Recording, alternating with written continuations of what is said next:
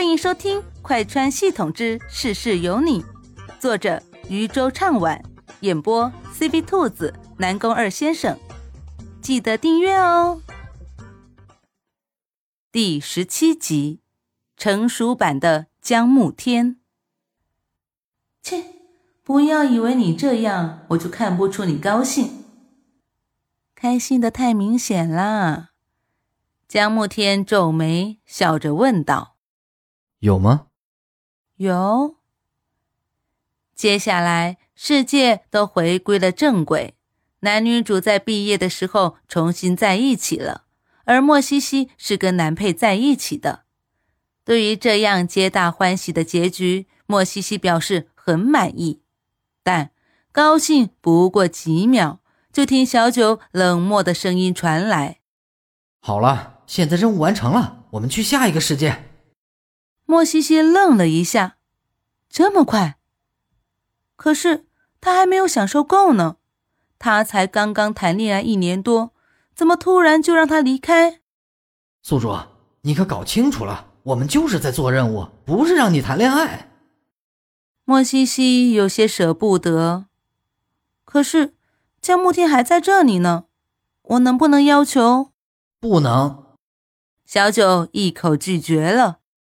宿主，你这样是会接受惩罚的。你可别忘了，你现在是在做任务。要是因为留恋而留在一个世界，你就会完全的被抹杀掉。听见小九的机械音，莫西西知道自己再也没有办法逃避了。来到虚拟空间。莫西西看着悬浮在半空的自己，无奈的叹了口气，有种怅然若失的感觉。见莫西西这样，小九有点不忍心。宿主，你也别难过。总之，下一次的时候，你还会再遇到江慕天的。听见这话，莫西西有些愣。什么意思啊？他也要去下一世？哦不。不应该这么说，他在下一世也有身份，什么身份？总不可能又是男配吧？听见莫西西这么多问题，小九拒绝回答。下一个世界的剧情主线已经传输到了你的脑子里，自己过一遍，然后我们就进入下个任务。随着小九的话音刚落，莫西西还没来得及看一眼自己脑子里的剧情主线。就被传送了出去。当他醒来的时候，发现自己正躺在一张特别大的床上，脑子里是小九给他的剧情。这一个世界，他的身份是可怜的小白花，长相精致，与女主长得非常像，而且非常狗血的是，他是原世界线女主的替身。而非常巧的，这个世界的男主的名字就叫江慕天，而他，则是被男主绑在身边的原世界女主的替身一枚。因为他长得跟女主过于相像，所以被江慕天留在了身边。但是，作为小炮灰的莫西西根本不知道这件事情，一直以为江慕天爱的是他。直到女主回来之后，他才发现自己陷入了骗局，于是便直接离开。而现在他进入这段剧情，正是女主江源回来，而莫西西打算离开江慕天的前夕。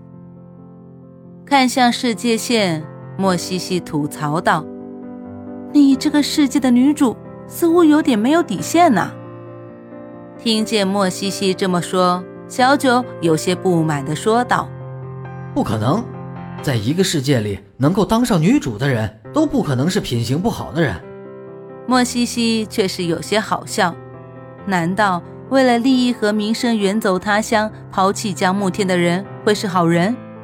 你别逗我了。”听见莫西西这话，小九发现自己竟然没有理由可以反驳。好吧，确实，原女主似乎真的是因为利益和名声抛弃了江慕天，但是女主就是女主，她这么做总是有自己的道理。强词夺理。莫西西突然觉得自己竟然有点心疼这个世界的江慕天了。所以，江慕天是那个江慕天吗？对不起，宿主，我不能透露剧情。莫西西恨恨，不剧透就不剧透，反正他一会儿就能看见了。但当他真正看到这个世界的江慕天时，才发现自己更加心疼他。看着这张与上一世江慕天一模一样的脸，他只觉得暴殄天物。那女主是不是眼瞎呀？放着这么好看的一个人不要，还去外面沾花惹草，为了利益抛弃江慕天。小九无奈，因为女主不像你这样是一个颜狗。听见小九这话，莫西西顿时不满了：“什么叫颜狗呀？我这叫心疼好吗？”面前的男人完全就是成熟版的江慕天，模样。褪去了少年的青涩，一身西服穿在身上，看着禁欲气息十足，五官立体，那双含情眼让他周身冷漠的气场缓了缓，变得温和了许多。江慕天见莫西西一直盯着他看，不免就出声问道：“西西，你怎么这样看着我？是身体不舒服吗？”莫西西听了这话之后，立马回过神来，发现自己就像花痴一样的盯着江慕天，这样似乎确实不太合适。嗯，没有没有，我就是觉得你长得挺好看的，所以多看了几眼。听见女人这话，江慕天脸上不自觉的便勾起了一抹笑，虽然他觉得。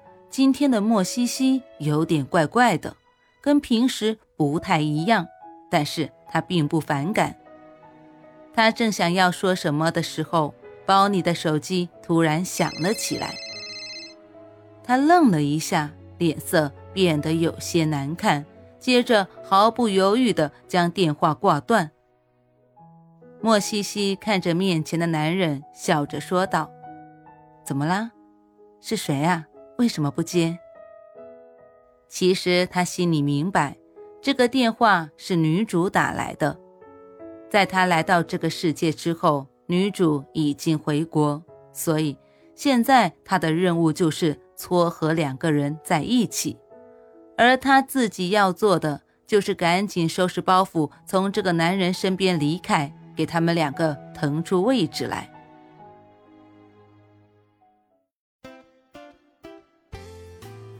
本集播讲完毕，感谢你的收听，也欢迎收听兔子的其他节目，强烈推荐精品多人有声剧《失忆老婆哪里逃》，越听越上头哦。